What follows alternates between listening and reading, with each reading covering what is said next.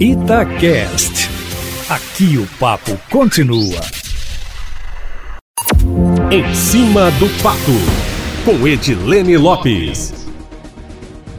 As pontas de um novelo relacionadas a fake news podem levar à cassação do presidente da República, Jair Bolsonaro. Esse, pelo menos, foi o assunto nos corredores de Brasília nessa semana de feriado. E a conversa ganhou força nessa quarta-feira durante o julgamento das contas do primeiro ano de governo, que foram aprovadas com ressalvas pelo Tribunal de Contas da União.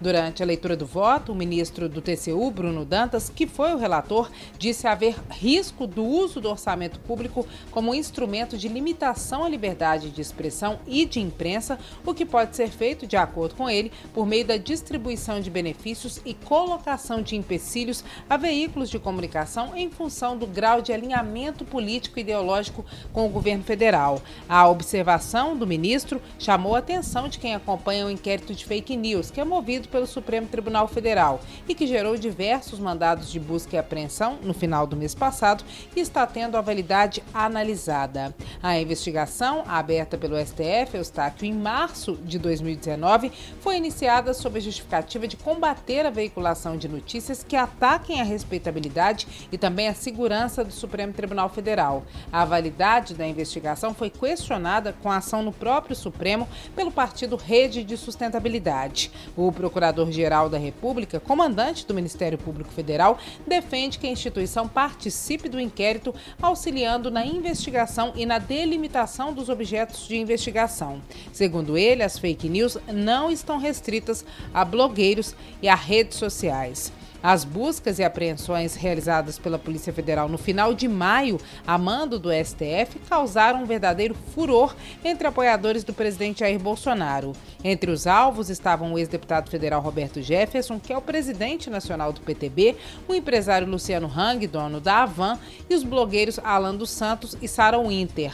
Segundo o STF, a investigação mostrou que existe um grupo que produz e dissemina as informações falsas e foram identificados pelo menos quatro financiadores que tiveram o sigilo bancário quebrado de julho de 2018 a abril deste ano, que compreende o período eleitoral.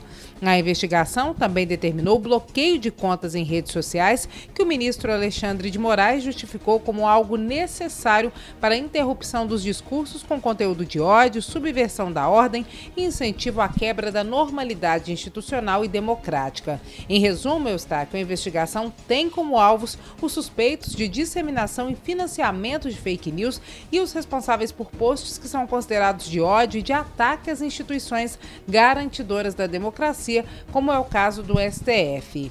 Na última terça-feira, após um pedido de vista, um pedido para análise, o Tribunal Superior Eleitoral suspendeu o julgamento de cassação da chapa do presidente Jair Bolsonaro, que está sem partido, e do vice Hamilton Mourão, que é do PRTB, com placar de três votos a dois a favor da reabertura das investigações policiais em ações que pedem a cassação da chapa no TSE.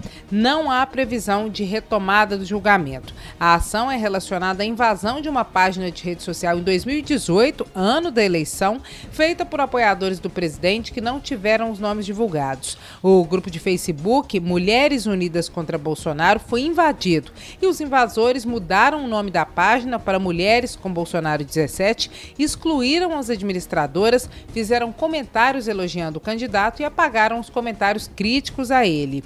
Se ficar determinado que as investigações do STF têm validade e houver provas de que grupos de hackers, robôs e criadores de fake news produziram e disseminaram notícias falsas ou promoveram ações ilegais ou antidemocráticas no período eleitoral que possam ter tido impacto no resultado das eleições, a conversa em Brasília é que esse pode ser um motivo para a cassação da chapa de Jair Bolsonaro e a retirada dele do poder. Tá quente pelando em Brasília, como diz o Renato Rios Neto. Eustáquio Ramos.